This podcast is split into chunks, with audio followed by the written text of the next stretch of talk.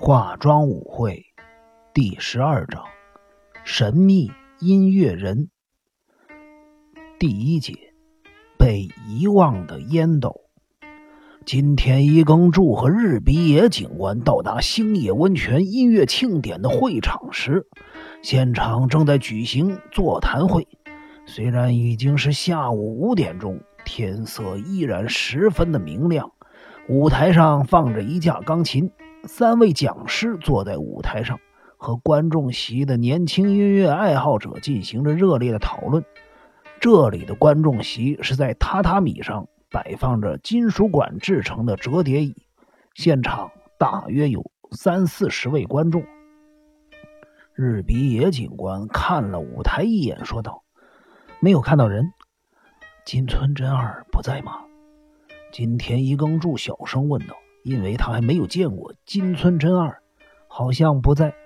日比野警官试着从观众席上寻找金村真二，可是并没有发现他的踪影。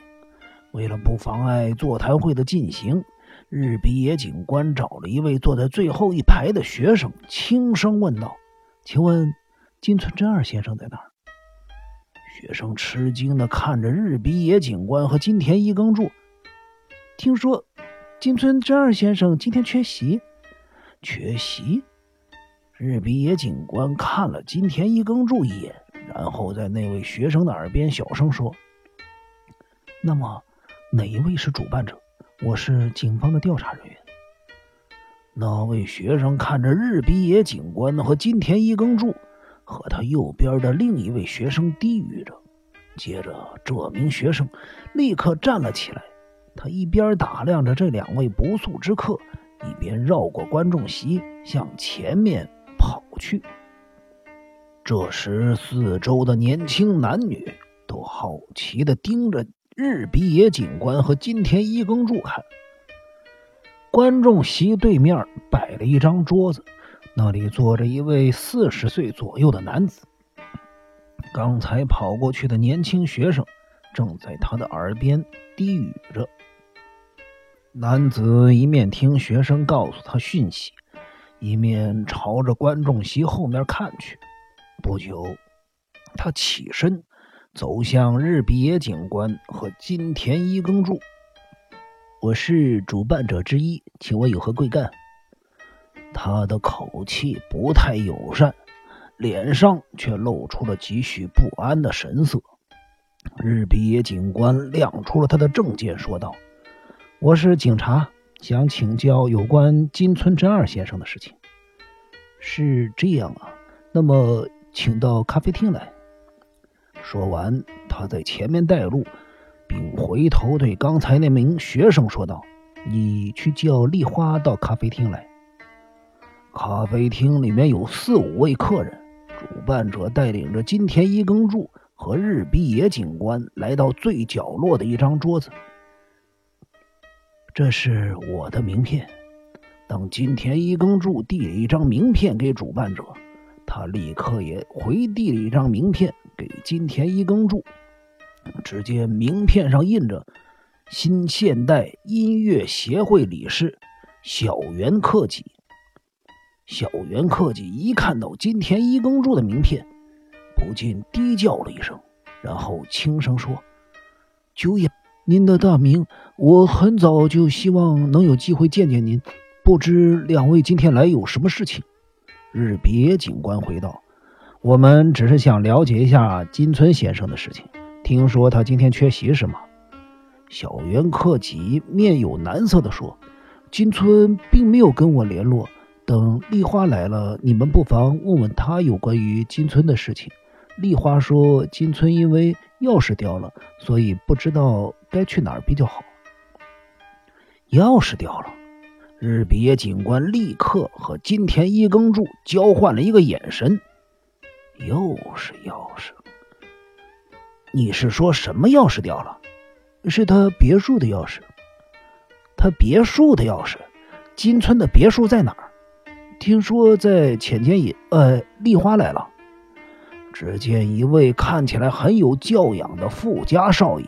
来到他们的桌边，小原克己将日比野警官和金田一耕助介绍给丽花认识后，丽花也拿出自己的名片，上面印着“艺术大学音乐系作曲科丽花茂树”。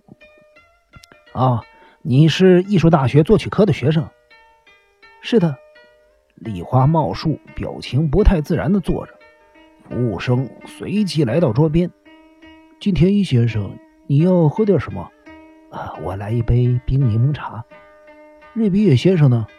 我也是。丽花，你呢？我也一样。那么，请给我们来四杯柠檬茶。小原克己交代了服务生之后，立刻附在丽花茂树的耳边低语。刹那间，丽花茂树神情错愕的看了金田一耕助一眼，因为金田一耕助的名片上没有印任何头衔，这位年轻人好像没有听过金田一耕助的名字。丽花，金田一先生和日比野警官想问你一些有关于金村的事情，目前我们还不知道他人在哪儿。丽花茂树笑着说道。啊，不知道他躲到哪个云堆里去了。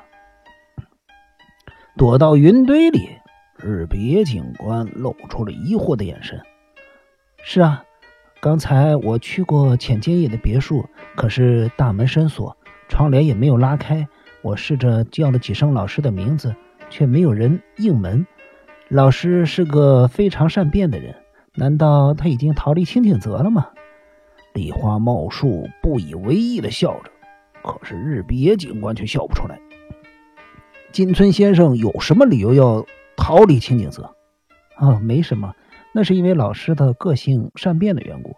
只要是他不喜欢的事，就算是跟别人约好了，他还是会爽约的。不过他最近已经改进不少了。经丽花茂树这么一说，小原克己一脸困惑地说：“是啊，金尊这一年就像是变了个人似的。”丽花，你刚才不是在说大型烟斗的事吗？你把那件事说给这两位先生听吧。好的，我到别墅去找老师的时候，发现窗帘的一个角往上卷着呢，于是我就从那个缝隙往屋子里面瞧，看见老师最喜欢的烟斗放在桌子上，他昨天还在这儿用那个烟斗抽烟呢。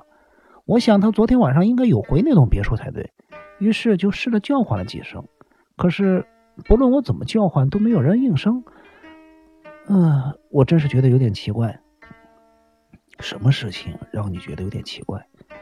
因为那栋别墅的正门和后门都上锁了，老师居然把他最喜欢的烟斗放在别墅里，那他究竟怎么处理钥匙？李花茂树说的十分简短，叫人弄不清楚他究竟想说什么。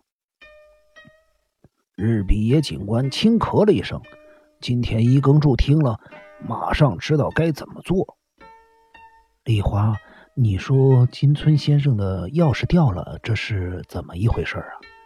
我想金村老师可能没有办法去别墅，这会儿不知道在什么地方徘徊呢，所以我就赶去接他，却发现老师最喜欢的烟斗放在桌子上。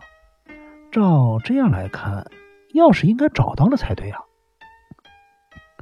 你说金村的钥匙找到了，是什么时候掉的？呃，我和日比野先生想听听这件事儿。丽花茂树再次露出了诡异的笑容，说道：“那件事啊，昨天白天也有座谈会，晚上的演奏会是金村老师的作品发布会，由老师亲自指挥。但是昨天的天色怪怪的，七点半左右还停电呢。虽然电力很快就恢复正常了。”现场却显得有些慌乱，演奏会也因此终止了。另一方面，也是因为客人非常少。校园先生，是你决定终止的吧？呃，是的，因为停电之后，现场的气氛有些慌乱。他一边说着，一边谨慎地看着金田一耕助和日比野警官。那是七点四十分左右的事情。我依序送老师们，包括金村老师在内，一共五位老师。我依照路程的远近开车送其中的三位老师回去。当时金村老师就说他别墅的钥匙不见了，大伙还为此折腾了好一会儿。金村老师把钥匙放在什么地方？他说是放在上衣口袋里。真的不见了吗？是的，老师翻了身上所有的口袋，还将皮质的乐谱夹打开检查，里面什么都没有。不过从那只烟斗放在桌子上来看，老师大概是把钥匙遗忘在钥匙孔上了。金村老师就是会做这种事儿的人。如果金村先生并不是将钥匙遗留在钥匙口上，而是放在外套口袋里的时候掉了，那么可能是什么时候丢的？应该是白天吧？为什么？因为晚上的演奏会由老师亲自指挥，在第一次停电的时候，他还穿着那件外套。白天他有脱过外套吗？你们只要看了今天的座谈会，就不难知道了。舞台上的老师都是穿着轻便的衣服，即使是晚上的演奏会，有些老师也不太讲究穿着。但是金村老师最近变得很神经质，只要上台演出。他都会穿着黑色的西服，领口上打着蝴蝶结。你说金村先生的个性最近变了不少，呃，这个部分过一会儿请教你。按照你的说法，白天举行座谈会的时候，金村先生只穿衬衫了。今天一耕助特别强调了这个问题。